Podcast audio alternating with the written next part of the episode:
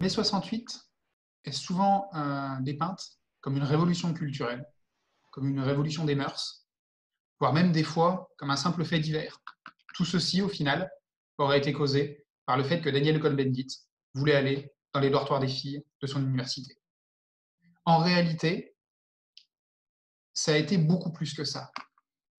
Et une des choses qui marque quand on voit la façon dont c'est présenté d'habitude, c'est le fait que la mobilisation des travailleurs n'est mentionnée quand elle l'est qu'en passant, comme si cette mobilisation n'avait été qu'une force d'appoint, qu'un élément annexe d'une lutte beaucoup plus importante, la libération sexuelle des étudiants. Et la raison de ce biais est évidente. Mai 68, ça a été la plus grande grève générale de l'histoire européenne. Le pouvoir était à portée de main des travailleurs. Et ça a été, et c'est toujours, un traumatisme énorme pour la bourgeoisie et pour les dirigeants réformistes, au moins pour les plus intelligents d'entre eux, qui sont hantés encore aujourd'hui par la possibilité d'un nouveau mai 68, par la possibilité d'une mobilisation de ce type. Et cette hantise, elle est justifiée, puisque la crise de la société capitaliste, l'accroissement phénoménal des inégalités sociales, tout cela rend inéluctable l'éclosion de nouvelles révolutions. Mais pour que ces révolutions soient victorieuses, il faut étudier celles du passé, il faut en tirer des leçons et les appliquer. Et de ce point de vue-là, mai 68 a beaucoup de leçons à offrir à tous ceux qui veulent changer aujourd'hui la société. La première chose qui frappe quand on approche mai 68, c'est le fait qu'elle a pris tout le monde par surprise. Le journal Le Monde titrait au mois d'avril 1968 La France s'ennuie. Et effectivement, la France de la fin des années 60 pouvait sembler euh, une morne pleine. Aucune mobilisation politique d'ampleur, un régime, celui du général de Gaulle, qui durait depuis près de dix ans, une société tranquille en quelque sorte. Et mai 68 a été là-dedans comme un coup de tonnerre. La bourgeoisie a été surprise, avec 6% de croissance annuelle, avec une amélioration du niveau de vie des masses dans les décennies précédentes, elle pouvait légitimement se dire qu'une révolution n'arriverait jamais, n'arriverait jamais, en tout cas n'arriverait pas à court terme. Et c'est pas mieux à gauche. Euh, les dirigeants socialistes, les dirigeants communistes, devenus alors profondément réformistes, étaient complètement noyés, englués dans la routine du travail parlementaire, dans euh, le travail d'une opposition euh, légale au régime, et n'imaginaient absolument pas que quelque chose d'extérieur à ce travail parlementaire, de politique classique électorale, puisse venir un jour perturber la marche de la société. L'extrême gauche, elle aussi, a été prise par surprise. Non pas euh, qu'elle n'imaginait pas, qu'elle niait euh, la possibilité ou l'utilité d'une révolution, mais simplement parce qu'elle niait que les travailleurs puissent faire cette révolution. Pour elle, en effet, les travailleurs français étaient devenus embourgeoisé, c'était américanisé, vu qu'ils avaient maintenant tous un frigidaire, une voiture, une télévision, ils étaient perdus pour la cause. Le capitalisme les avait achetés, les avait intégrés à son système et les avait vaccinés, en quelque sorte, contre la révolution avec le confort moderne. Et donc, ces extrêmes, cette extrême gauche s'était lancée euh, dans la recherche de nouvelles avant-gardes qui puissent remplacer la classe ouvrière, qui puisse jouer le rôle révolutionnaire qu'était censé jouer la classe ouvrière. Et donc, ça allait, c'était une fois les paysans du tiers-monde, on a eu une, passion pour le guévarisme et la théorie des foyers, ce genre de choses. Ça a été les étudiants, etc. Bien sûr, les étudiants ont joué un rôle important en mai 68. Ils ont été l'étincelle de ce mouvement. C'est-à-dire, le mouvement a éclaté suite à leur mobilisation.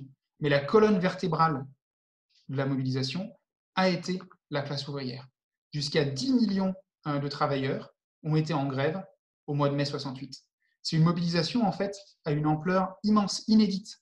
C'est un Français sur cinq. On a du mal à l'imaginer aujourd'hui, mais ce n'est même pas un travailleur sur cinq, c'est un Français sur cinq était en grève en mai 68. Et pour comprendre cette mobilisation et son ampleur, ben, en fait, il faut commencer par voir euh, que les arguments de l'extrême gauche sur le niveau de vie des masses n'était pas complètement vrai. C'est-à-dire que le niveau de vie général s'était amélioré, mais en réalité, la situation des travailleurs n'était pas si bonne que ça.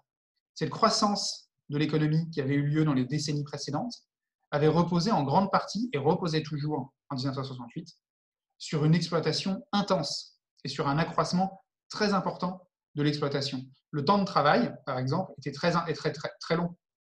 En 1936, les, 35, les 40 heures avaient été gagnées euh, lors des grèves de mai et juin. Elles avaient été perdues très vite. Et en 1968, le temps de travail moyen en France était de 45 heures. Et dans certaines usines, c'était 48 ou 50 heures. Cette croissance économique des années précédentes avait profité à certaines sections de la classe, ouvrière, qui effectivement avaient eu le frigidaire, la télévision, ce genre de choses. Mais pour une partie très importante du salariat, les salaires restaient très bas. Sur une population de 50 millions d'habitants, il y avait 6 millions de personnes qui vivaient sous le seuil de la pauvreté. 3 millions de personnes s'entassaient dans des bidonvilles autour de Paris. Ça, c'est quelque chose qu'on a du mal à imaginer.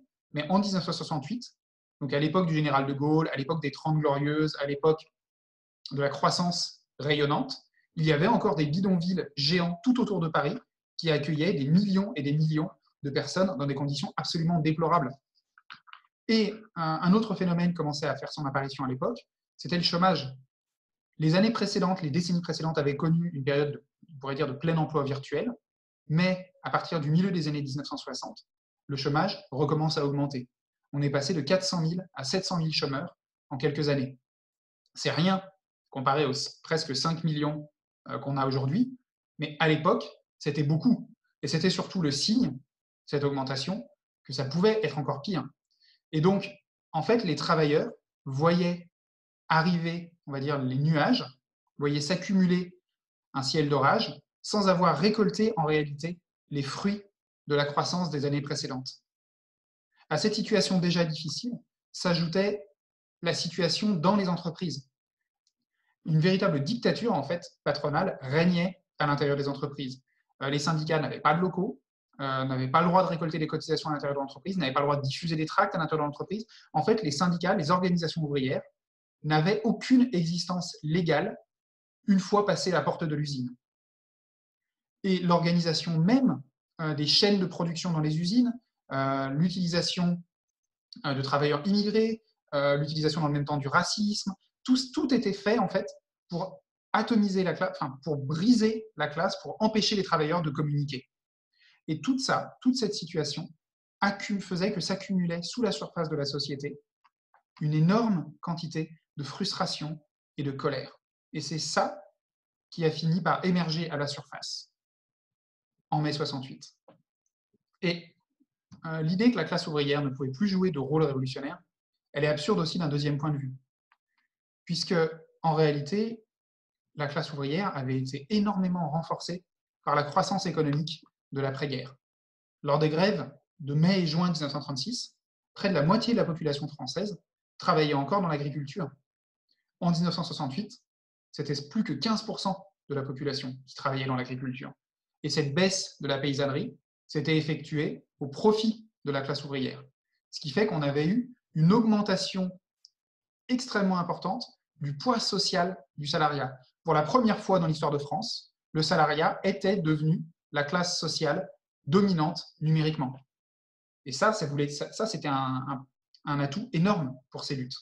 Sans compter le fait que lors de cette phase de croissance, économique des années 50 et 60, il y avait eu en plus une concentration du salariat dans d'immenses usines où les travailleurs étaient de force jetés les uns avec les autres. On avait par exemple des concentrations, des, usines comme bon, l'archétype, c'est Renault-Billancourt, où sur un seul site, on avait près de 30 000 euh, travailleurs dans une seule usine. C'est l'équivalent de la population d'Auxerre, en fait. C'est énorme. Et tout ça donnait un pouvoir colossal à la classe ouvrière. Son poids social était devenu écrasant dans la société.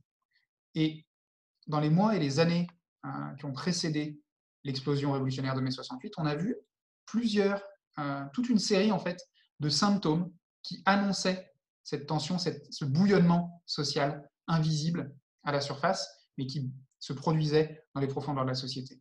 Il y a eu par exemple la longue grève des mineurs de 1963, qui s'est traduite, qui s'est finie par une victoire partielle. Il y a eu toute une série de grèves euh, dans des entreprises locales ou dans des entreprises particulières dans les années 67, 68, chez Peugeot, dans le textile. Il y a eu des grèves très dures euh, dans toute une série de villes de province dans, le, dans le, courant de l'année 1967 et dans les premiers mois de l'année 1968.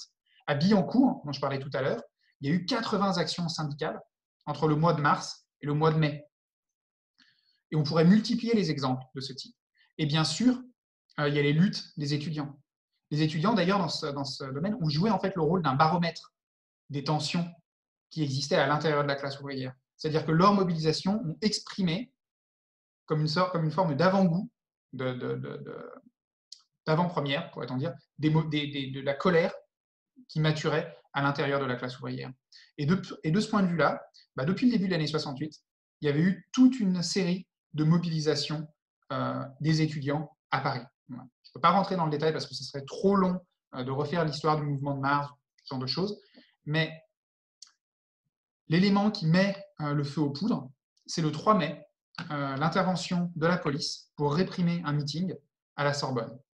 Il y a près de 400 arrestations, des bagarres éclatent, des affrontements entre la police et les étudiants. Il y a des étudiants d'autres universités qui viennent à la Sorbonne pour s'opposer à, la répression, policière. Et vous avez euh, les premières barricades qui sont érigées euh, ce soir-là. En réponse à cette répression, les syndicats d'étudiants et d'enseignants appellent à une grève illimitée. Et dans les jours qui suivent, on a toute une succession de manifestations et de combats de rue.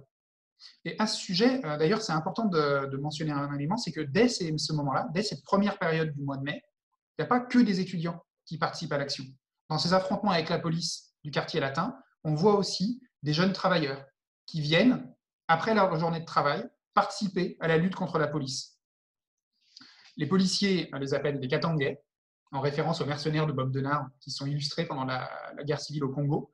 Et en fait, c'est une légende qui est colportée à l'époque par la police et qu'on retrouve encore aujourd'hui dans, certains, dans certains, certains, textes sur mai 68, que ça aurait été en fait des voyous payés par les étudiants pour faire le coup de main à leur place contre la police. En réalité, ce n'étaient pas des espèces de mercenaires de la, de, des étudiants. En réalité, ces jeunes travailleurs, ils exprimaient l'envie de lutte de la jeunesse ouvrière, son manque de perspective et son envie de lutter contre la société et contre l'ordre existant. Cette, cette, première période de mobilisation, elle atteint son point culminant le 10 mai, euh, c'est ce qu'on appelle la nuit des barricades, où il y a un nombre euh, record de barricades, et une violente répression contre, euh, les, contre les étudiants et les travailleurs en lutte. Il y a des centaines de blessés. On a des scènes de chasse à l'homme dans les rues de Paris, où des policiers tabassent des, des, manifestants dans les appartements où ils sont réfugiés. Des riverains sont frappés à leur tour pour avoir porté secours à des manifestants blessés. Des blessés euh, sont tabassés jusqu'à les couloirs des hôpitaux.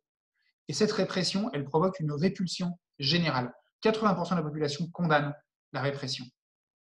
Et les syndicats, en réaction, euh, appelle à une grève générale euh, de 24 heures pour le 13 mai.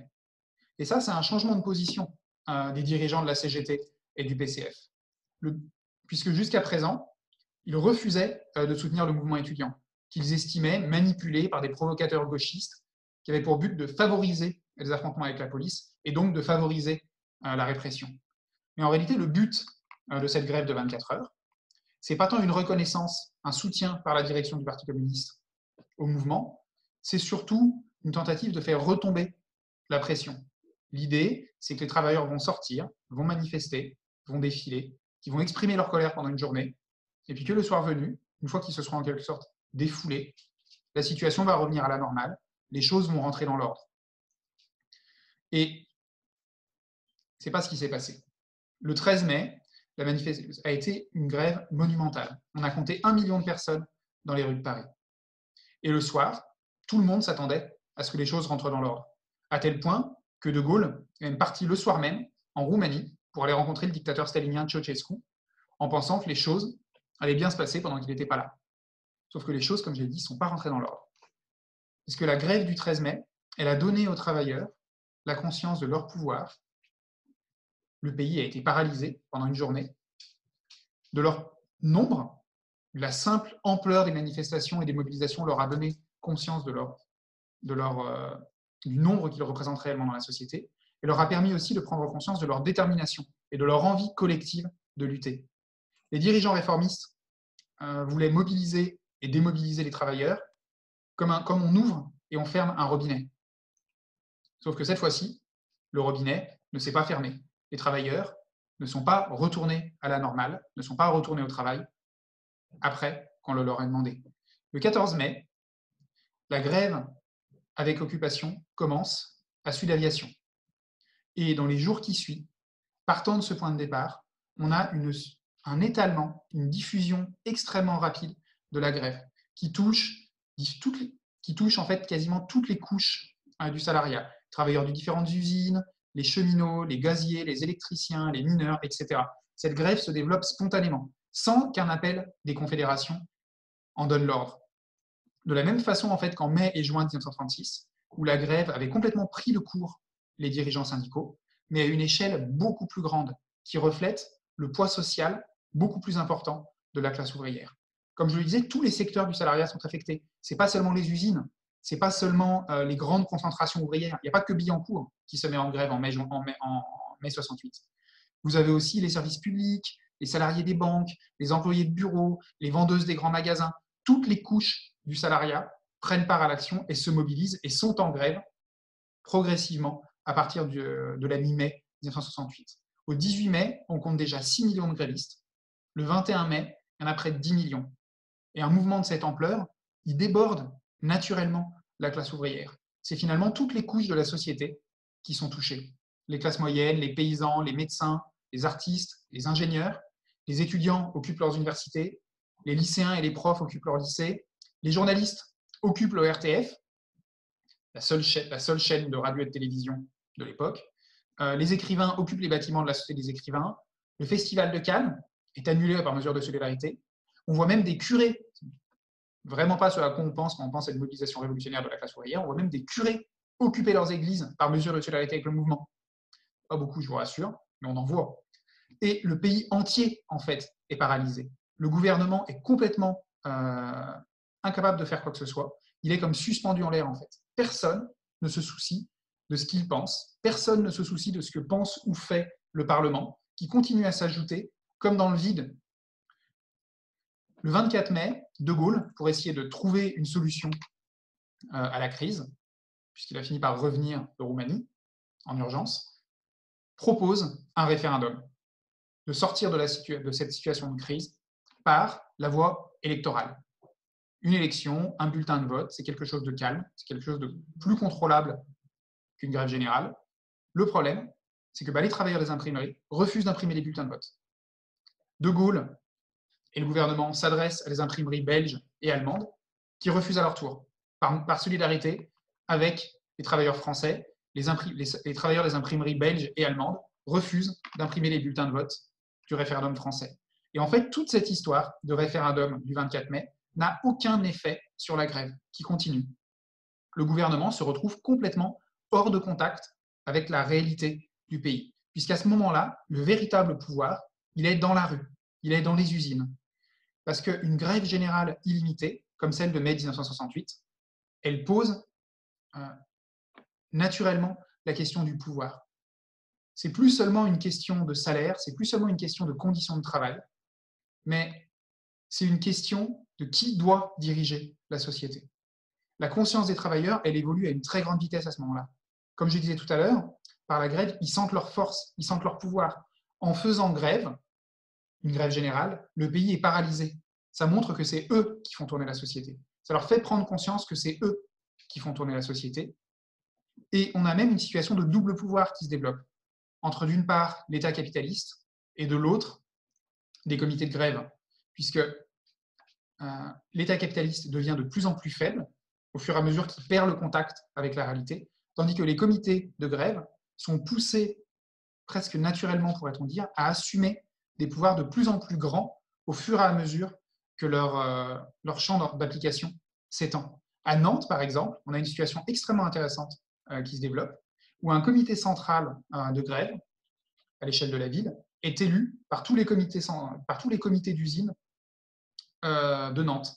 Ce comité central occupe la mairie, organise la distribution de nourriture avec les paysans des alentours, en contactant les paysans des alentours, en s'arrangeant pour que la nourriture soit apportée en ville, en mettant en commun en fait l'approvisionnement de la ville.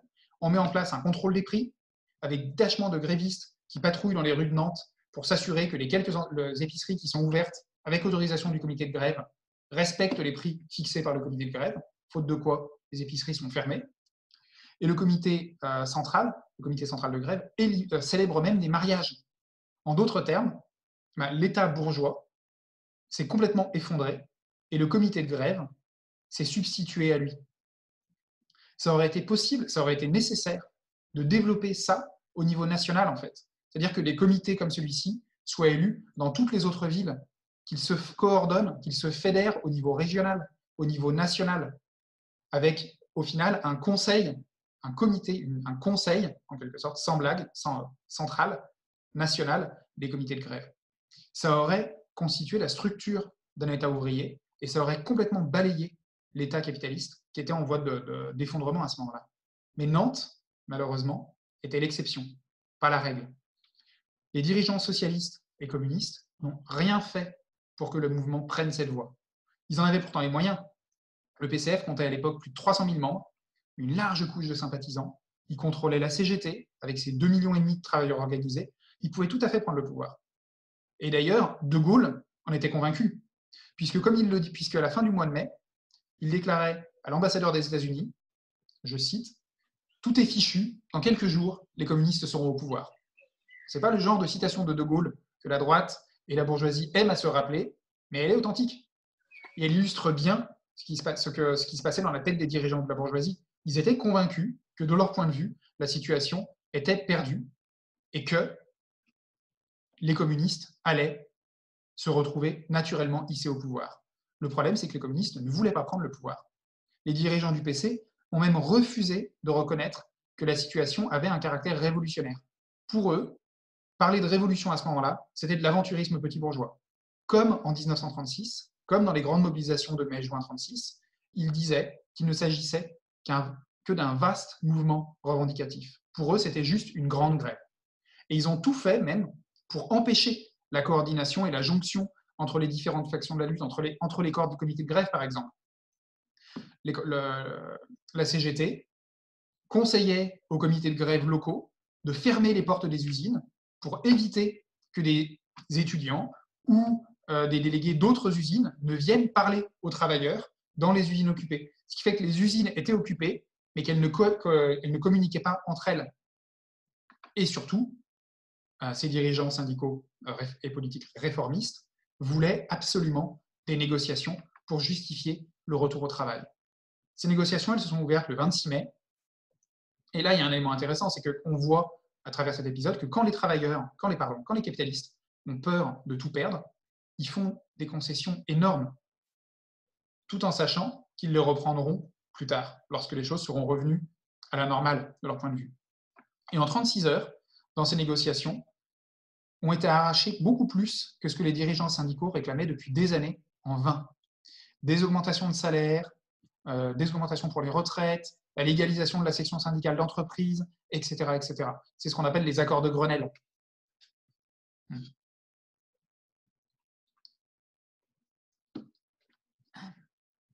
Et ces accords, ils sont rejetés par la base, qui en voulait beaucoup plus, parce qu'elle sentait qu'elle pouvait, pouvait en avoir beaucoup plus.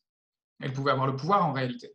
On a une scène fameuse d'un dirigeant de la CGT, j'ai oublié le nom, euh, qui se présente devant une assemblée de travailleurs pour présenter les conquêtes qui ont été obtenues lors des négociations de, Grenelle, et qui se fait huer, en fait, avec la foule qui scande gouvernement populaire, gouvernement populaire. La réponse, elle est claire. Le problème n'est pas d'augmenter les salaires, le problème qui est posé, c'est celui du pouvoir.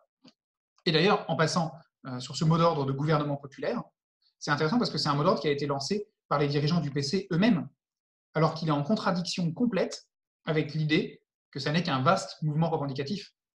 Si c'est juste une grève pour des conditions de travail et des salaires, pourquoi mettre la question d'un gouvernement populaire sur la table? C'est la preuve que la question, que la grève était devenue politique, qu'elle posait des questions politiques. Et en réalité, ce, ce mot d'ordre a été avancé par les dirigeants du PC parce qu'ils avaient à ce moment-là peur d'être doublés sur leur gauche par une organisation qui aurait pu avancer un programme révolutionnaire, le proposer à la classe ouvrière, structurer en fait, faire le travail qu'ils auraient dû faire eux. Malheureusement, ça n'a pas été le cas. Un argument qu'on entend souvent euh, pour justifier ce refus de faire la révolution en mai 1968, euh, c'est celui de la répression. Que si la révolution avait été tentée, elle aurait été, que si la révolution pardon, avait été tentée, elle aurait été noyée dans le sang. Et c'est faux. Non pas que De Gaulle aurait hésité euh, devant le sang, non pas que De Gaulle aurait hésité devant la violence, puisque après tout, il faut se rappeler qu'il s'est hissé au pouvoir sur un coup d'État militaire. Mais la seule volonté de De Gaulle, ça ne suffit pas. Le Times avait assez bien résumé la situation à l'époque en disant que De Gaulle pourrait utiliser l'armée une fois et une seule. En réalité, les premiers coups de feu tirés sur les travailleurs, sur des grévistes, auraient fait voler l'armée en éclats. À la fin du mois de mai, on voit commencer à se former dans certaines unités des comités de soldats. L'armée elle-même était touchée, en fait, était contaminée par l'atmosphère révolutionnaire de la société. Parce que l'armée n'est pas un corps extérieur, complètement extérieur à la société. Les soldats sont des enfants de travailleurs, sont des enfants de paysans, sont des enfants de grévistes en pratique. Et si De Gaulle avait utilisé l'armée pour empêcher la révolution, en réalité, il l'aurait seulement accéléré. Et c'est d'ailleurs pour ça qu'il n'y a pas eu recours. Le 30 mai, euh, pour résoudre la crise, plutôt que l'armée, il décide de faire confiance aux élections et il annonce la dissolution de l'Assemblée nationale et des élections pour le 23 juin. Et le même jour, il mobilise tout ce qu'il peut y avoir de boutiquiers paniqués, euh, de petits bourgeois terrorisés, pour les lancer dans les rues de Paris, après les avoir fait venir dans la capitale par bus entiers affrétés de toutes les villes de France par le mouvement gaulliste. Et on a une manif de centaines de milliers de ce qu'il peut y avoir de plus réactionnaire en France, mais qui reste très minoritaire, surtout si on le compare aux millions de travailleurs qui sont en grève à ce moment-là. Mais ce n'est pas cette poussière dire, poussière sociale dans les rues de Paris le 30 mai qui a sauvé le régime. Ce qui a sauvé le régime, c'est le ralliement presque instantané des dirigeants de gauche à la perspective des élections du mois de juin. Puisque tout de suite, ces dirigeants voient dans ces, dans ces élections la possibilité de faire revenir la situation à la normale. Plus de grèves, plus de comités de travailleurs, plus de choses compliquées comme celle-ci, des bulletins de vote et un travail parlementaire. Et faute de perspective, un mouvement de reflux euh, s'amorce en juin, qui va durer encore quelques semaines. Et à ce moment-là, la situation est qu'on voit progressivement le mouvement euh, s'éteindre, entreprise après entreprise, après avoir essayé de négocier le meilleur accord, boîte par boîte, usine par usine. Et le tout s'effectue, euh, s'accompagne d'une démoralisation des travailleurs et de la jeunesse très importante. Et c'est sur cette base que la droite remporte une large victoire aux législatives du mois de juin. Dans les semaines et les mois du reflux qui suivent, la répression euh, se déchaîne. Il y a à ce moment-là plusieurs morts dans la période de fermeture, enfin de fin du mouvement, alors qu'il n'y en avait eu quasiment aucun pendant la, pendant la période du mouvement lui-même. Euh, les travailleurs qui ont été les plus à l'avant-garde de la lutte sont licenciés. Les travailleurs immigrés, là aussi, qui avaient joué un grand rôle dans le mouvement, les travailleurs immigrés qui ont été les plus en pointe sont purement et simplement expulsés du territoire.